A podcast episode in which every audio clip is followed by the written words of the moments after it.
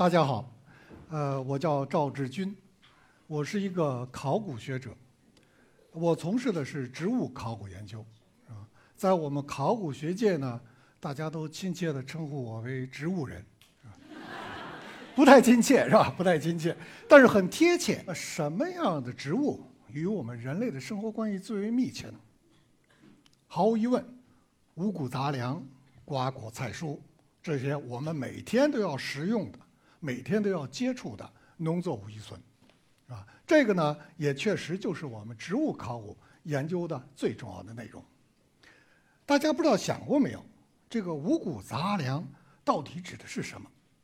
杂粮好理解，这个杂呢表示是多的意思，是吧？多种多样。那五谷的五呢，它是一个仅仅是一个表示多的虚数，还是一个确确实实的实数，指了五种谷物？今天呢，我就想给大家分享一些从我们植物考古研究来讨论的一些有关五谷的故事，是吧？首先，我们得先追究一下这“五谷”这个词儿从哪来的。五谷呢，出自于《论语》，是咱们孔老夫子的一句话，大家都很熟悉这句话，就叫“四体不勤，五谷不分”。啊，由于这是孔老夫子的话，所以后代的这些儒家学者们就要对这个。话呢要逐字逐句的进行解释，啊，其中呢最著名的有两位的学者的解释，这两位呢一个叫赵岐，一个叫郑玄，是吧？他们两个都是东汉的学者，是吧？赵岐呢就解释了什么是五谷呢？他说五谷啊就是水稻、糜子、谷子、小麦、大豆，啊，郑玄呢说你说的不对，后四种我同意，但是第一种呢不是水稻，第一种是什么？是麻。麻是什么呀？大麻。所以这么一听呢，这郑玄太不靠谱了，是吧？这大麻是毒品呐！你怎么把大麻放到五五谷里头了？而且还把它放到五谷之首，是吧？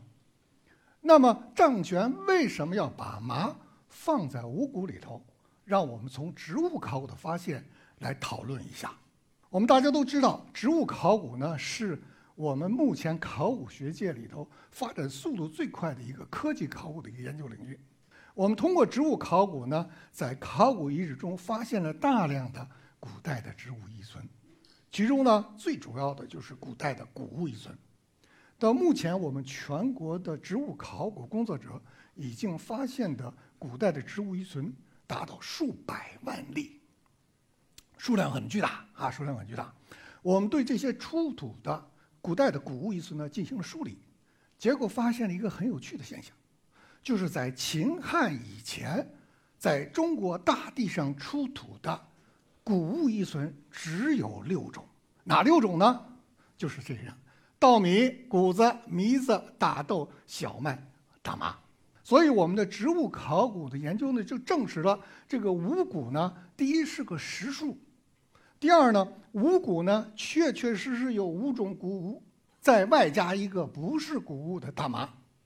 那么呢，我下面就分别的一种谷物的一种谷物给大家讲考古植物考古的一些新发现以及他们的故事。先讲一下大麻，是吧？这大麻因为什么先讲它？因为它最不是谷物。但是虽然它不是谷物，它是我们中国古代农业中的一种非常重要的经济类作物。我们现在说农业，都一说就说的粮棉，粮棉是吧？为什么我们要粮棉一起说呢？因为我们在农业生产中，除了要生产粮食，还要生产棉花，以供我们纺织织布，啊。但是棉花呢，是起源于中南美洲，啊。当然，现在的考古发现呢，证实印度也有棉花的栽培，但是不管是中南美洲的棉花，还是印度的棉花，传入中国都很晚了。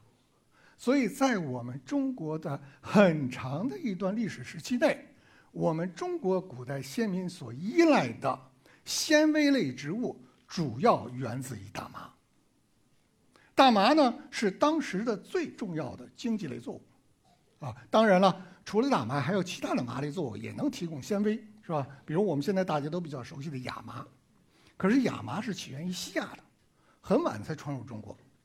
还有一种麻叫苎麻。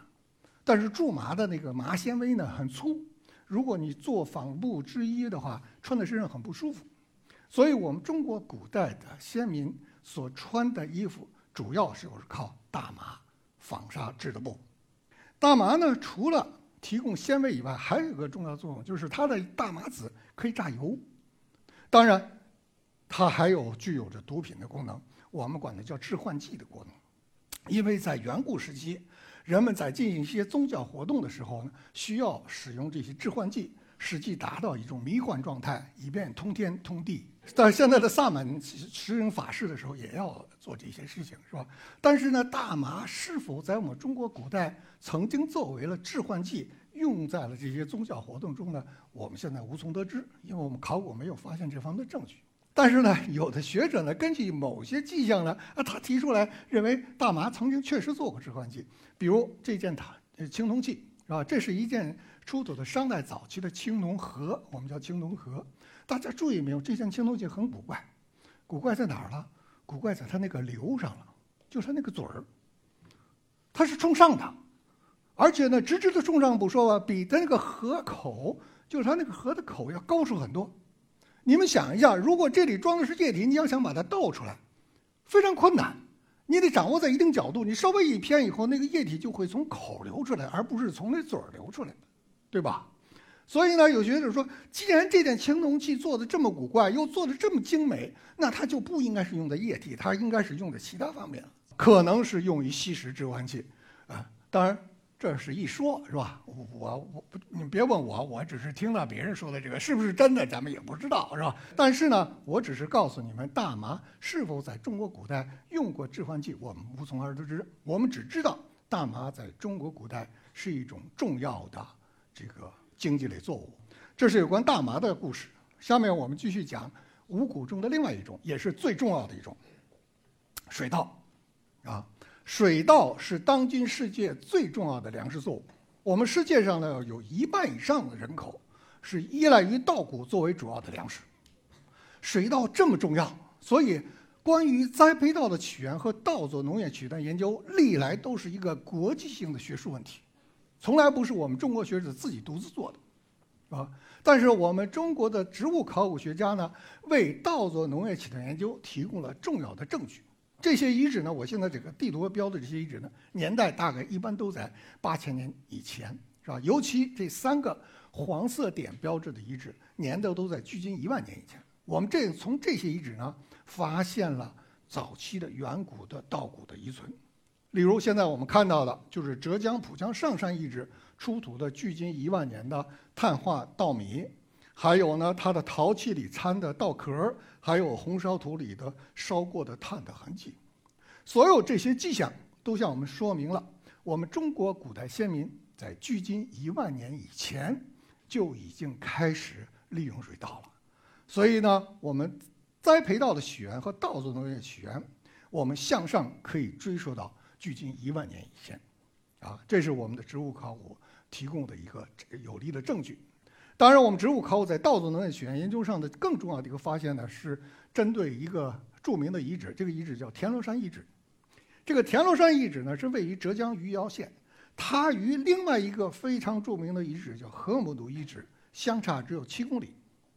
说到河姆渡遗址，我估计在座的可能很多人都知道，因为你们上小学和中学的时候，历史课本必然要提到这河姆渡遗址。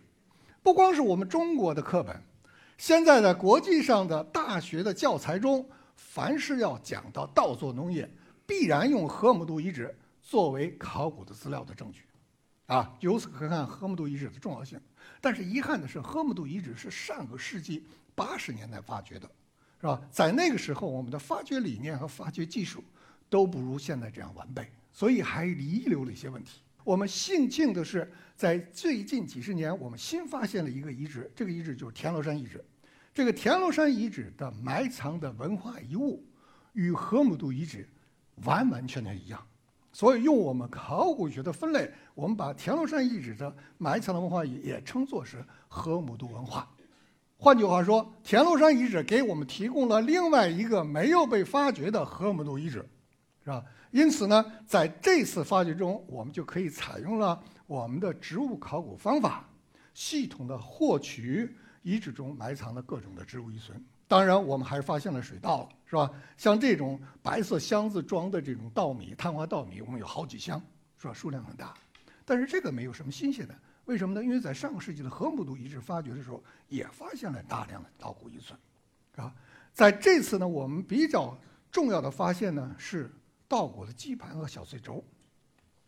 什么是稻谷的基盘、小碎轴呢？我们都知道，水稻的那个稻谷啊是长在稻穗上的。如果你仔细看，它每一个稻谷粒儿与稻穗的衔接呢，之间还有一个小枝儿，啊，这个小枝儿呢，我们就叫它小穗儿，是吧？稻谷谷粒呢是通过小穗儿与稻穗的主干相连接的，这个小穗儿的头顶端我们叫小穗轴，稻谷的底端呢我们叫基盘，所以呢，稻谷的基盘与小碎轴呢是先连接在一块儿的，啊，如果是野生稻的话。它在没成熟的时候，它连接的很好，但是一旦成熟，小碎轴和基盘的二者之间连接面就松开了，于是呢，这个稻谷就落在地下了，落到地下以后，来年再生长再繁殖。所以，如果是野生稻，它自然的繁殖机制呢，就是依靠成熟以后稻粒要落在地下。可是呢，我们栽培稻就不成了，栽培稻如果成熟也落在地下就麻烦了，是吧？等我们收获的时候就颗粒无收了。所以呢，稻谷的驯化从野生稻向栽培稻的驯化过程中的一个关键变化，就是从成熟以后落粒到不落粒。那么，决定了它不落粒的这个关键点在哪儿呢？就在这个小穗轴和基盘的连接面上。所以呢，我们就可以根据这个基盘和小碎轴连接面的特征，来准确的判断它到底是栽培稻和野生稻。好。我们从田螺山遗址发现了大量的这个基盘，于是我们有一个研究团队啊，这里主要负责的是英国伦敦大学的一位教授，叫傅道连教授，是吧？当然我也是在其中之一。我们对这个基盘呢做了一个系统的研究，然后我们就发现了一个非常有趣的现象，什么现象呢？就是在田螺山遗址出土的河姆渡文化时期的稻谷，有百分之三十，仅有百分之三十，表现出的是栽培稻的特性。还有将近百分之四十表现的是野生稻的特性，另外还有百分之三十介乎中间。啊，这个有什么意思呢？这个意思大了，这后面告诉我们了一个很大的考古学的理论性问题，就是栽培稻的驯化，它不是一个一蹴而就的革命性的变化，它是一个非常漫长的进化过程。它有多漫长呢？刚才我说了。距今一万年前，我们人类已经开始利用稻谷了。也就是说，稻谷的驯化在距今一万年以前已经开始了，一直到距今六千到七千年间的河姆渡时期，栽培稻只有百分之三十才完全进化成为栽培稻的特征。所以说，稻谷的栽培驯化过程，它可能经历了数千年之长。是吧？这个呢，就是我们通过田螺山遗址的发掘，我们得到的这一个重大启示。当然，这个研究成果呢，已经发表在了美国的科学杂志，也就是《Science》上了，是吧？因为它在我们整个农业起源研究中呢，是一个重大的突破。除了这个以外，我们的植物考古还有一个新发现。这个新发现呢，就是在除了稻谷以外，我们还发现了其他的采集的野生类的植物，比如菱角，还有这个橡子。是吧？现在我们看到这就是橡子，南方管它叫栗果。这个橡子是可以食用的，是吧？橡子面我们都知道，虽然它不好吃，可以吃，是吧？橡子除了可食用以外，它还有另外两个很重要的特点，与我们农业种植的谷物很相似。一个是它是季节性成熟，第二个呢，它是可储藏的，啊，也就是在农业出现之前，我们采集狩猎经济采集的野生植物里，绝大部分是不能储藏的。所以在采集狩猎阶段，人们是要不停地移动，它不能定居。为什么呢？因为它要不断地去寻找新的可采集的食物来源，而这个橡子是可以储藏的。所以说，橡子与谷物它有很多相似性，它的相似性就决定了橡子和谷物是可替代的。也就是说，给你一把橡子，给你一把稻米，你可以从中选一个，你只选一个就可以了。那好。那我们在田螺山遗址发现了大量的储藏的橡子，说明了什么问题呢？说明了一个很重要的信息：田螺山遗址河姆渡文化时期的古代先人的他们的稻作农业仍然处在一个不发达的状态。当时他们的稻作农业生产的产品不足以养活这个群落的人群，他们迫不得已还得去继续实施采集狩猎，获得野生的食物来源，来补充他们对食物的需求。那这又说明什么问题？后面又说明一个理论性问题：稻作农业的形成过程。刚才我们说了栽培稻的驯化过程，那我们这个发现呢，证明了稻作农业的形成过程也是一个缓慢的渐变过程。也就是我们人类社会从采集狩猎向农耕转变过程中，它不是一个一蹴而就的变化，它是一个渐变过程。在这个渐变过程中，采集狩猎的比重逐渐降低，农业的比重逐渐增强，最终人类进入到完全依赖农业生产作为其生活来源的社会阶段，我们管它叫农业社会，是吧？所以呢，一个田螺山遗址的植物考古就为我们提供了。这么重要的信息给我们呢，理论研究上呃有了新的启示。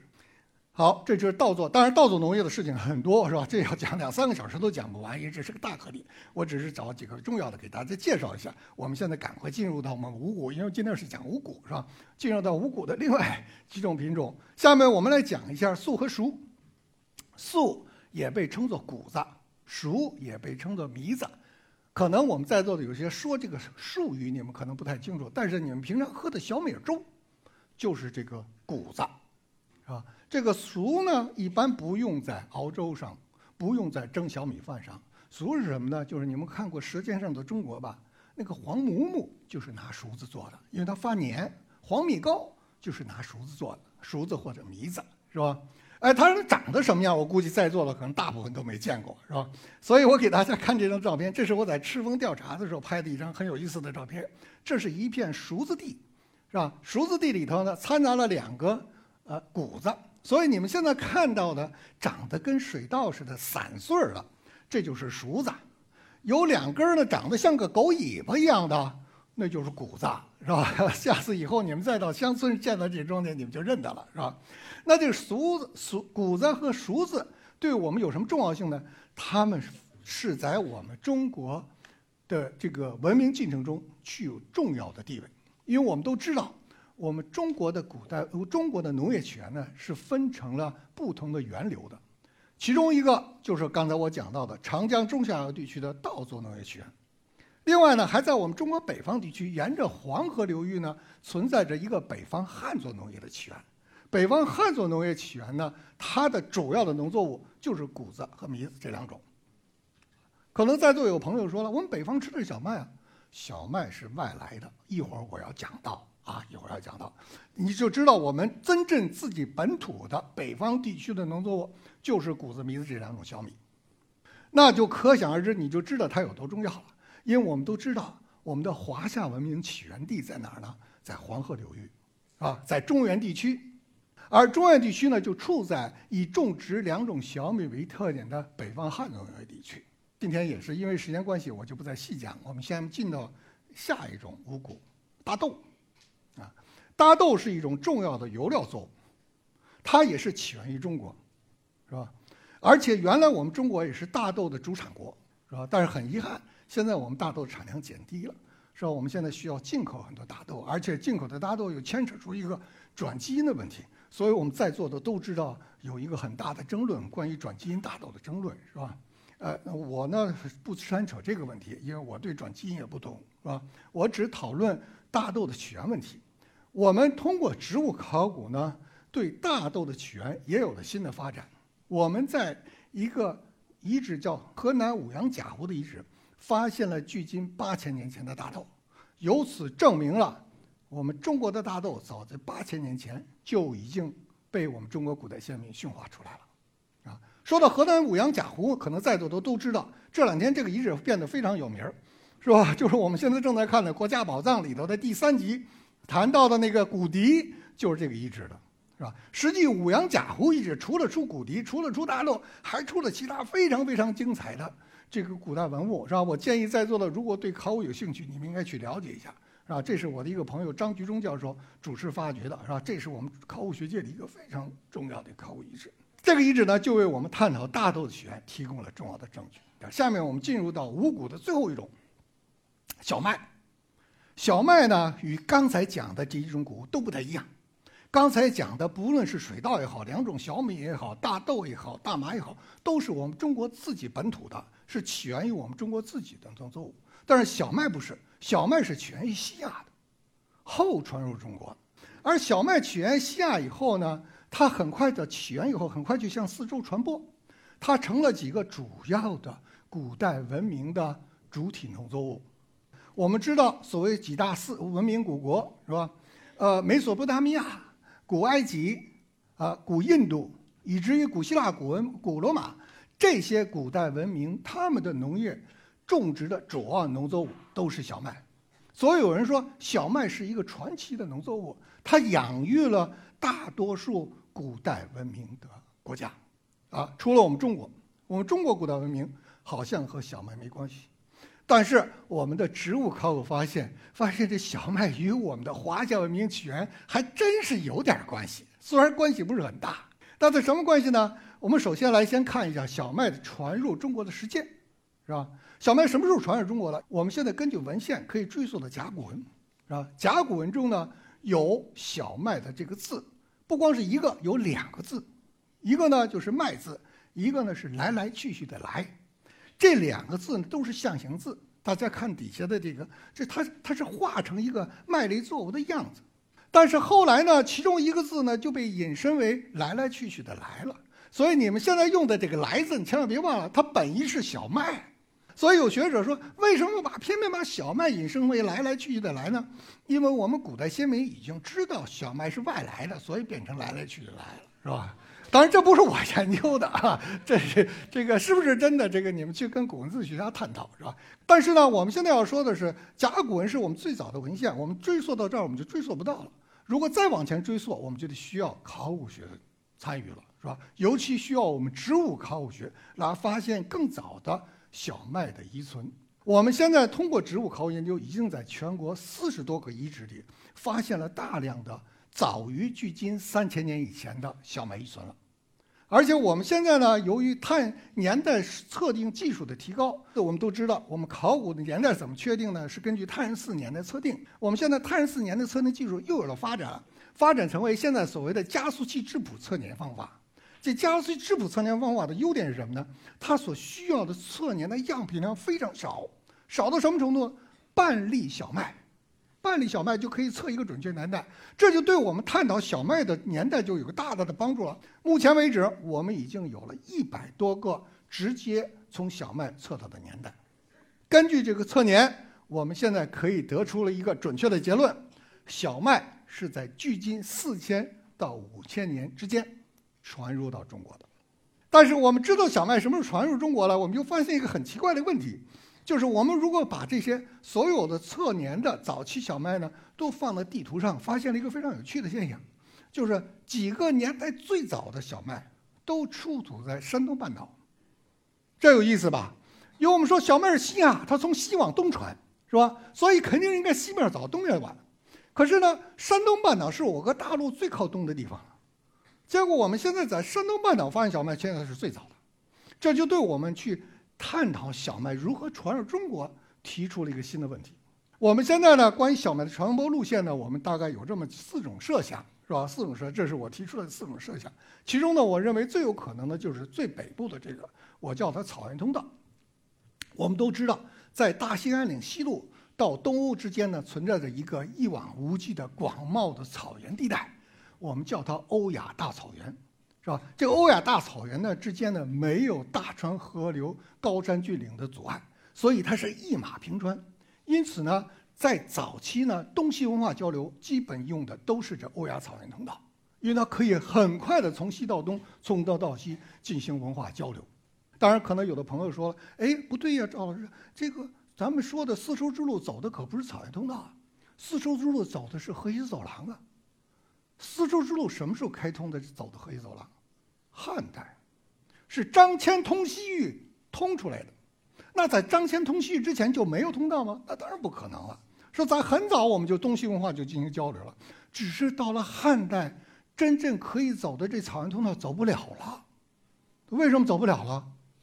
匈奴在那儿了，有一个强大的匈奴游牧部落在那儿，他没办法，他已经阻碍了汉王朝与西部的联系，所以张骞不得不去另寻一条路，打通了河西走廊的这条道路，是吧？所以呢，在距今四千到五千年前的时候，这个时候草原通道是通的，因此呢，很有可能小麦就顺着欧亚草原通道，直接就到达了大兴安岭西路，然后呢，沿着南北向的一些河谷地带，例如我们这附近的桑干河，再到永定河，就进入到太行山东路了，到北京，北京下来到河北，沿着太行东路一直往南，就进入到山东半岛了。所以，如果他走了这条路线的话，山东半岛出现的早就好理解了，啊。另外还有一种可能呢，走个海道，是吧？我这里画了一条呃海洋之道，是吧？这个海洋之道，大家千万不要小瞧，千万不要低估了我们古代先民在海洋上航行的能力。现在有大量的考古证据，在很早很早的时候，人类就具具备了。呃，在海洋上航行的能力，它很可能是一些很简陋的两个独木舟中间一拦，然后顺着海洋潮流或洋流呢漂流，就可以从一个地点到另外一个地点。因此呢，我们说小麦的传入呢，也可能存在一条海洋之路。当然，我们提出这个说法呢，也是因为有一定的考古证据的，就是在福建沿海地区，我们有个黄瓜山遗址，从那里出土的小麦呢，我们直接做的年代测定，它的年代。就是距今四千年，当然还有其他的道路，是吧？我们在这儿就不再一个一说了。我们现在发现还有一个很有趣的现象，就是小麦，我刚才说了，已在四距今四千到四千五百年就传入到中国了。可是我们考古植物考古发现呢，一直到汉代，我们北方地区出土的农作物里头，仍然是以粟和黍两种小米为主。那就是说，小麦传入中国以后，在很长一段时间内，并没有替代了小米，成为我们北方的主体农作物。现在是了，对吧？我们现在也说南稻北麦是我们现在的农业生产格局，但是一直到汉代以前都没有。这是为什么？为什么小麦这么迟一直没有打败小米而成为北方的主要农作物呢？这里有很多原因，其中一个就是它的这个水土不服。啊，为什么说水土不服呢？小麦是起源于西亚，西亚当地的气候呢是地中海气候，地中海气候的特点是冬季寒冷潮湿，夏季炎热干燥。它的主要降雨是冬季和春季，是吧？所以小麦是个夏收作物，冬季出没种，夏天收割。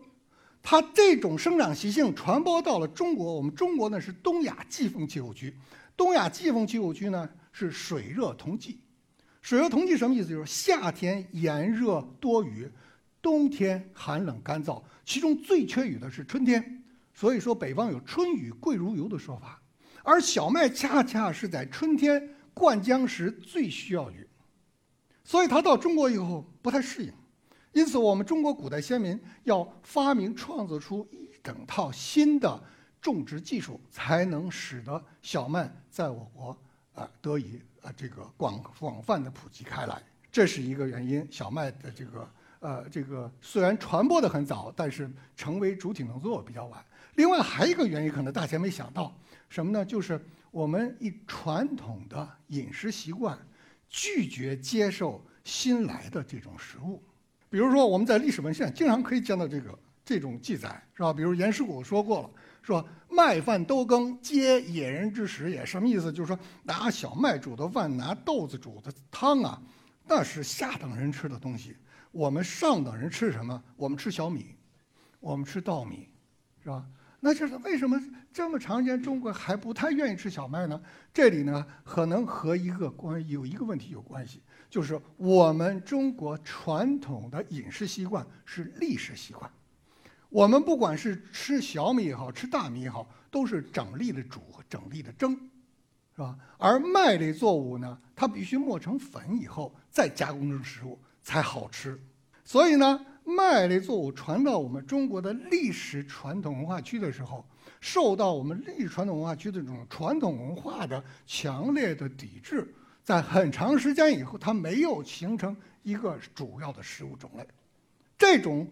在食物上的传统性啊，实际我们现在也是这样。我们在座的可能有很多是从南方来的朋友，是吧？你们到北京也许来了十年，也许来了二十年了，可是可能你们至今仍然不喜欢吃面食，还喜欢吃大米，对吧？所以，所以在古代先人也是这样，我们古代先民也是这样。所以在很长一段时间呢，他们怎么去吃的小麦呢？他们是拿它整粒的煮，拿它整粒的蒸。所以这种整粒煮、整粒蒸的小麦当然不好吃，当然是下等人吃的。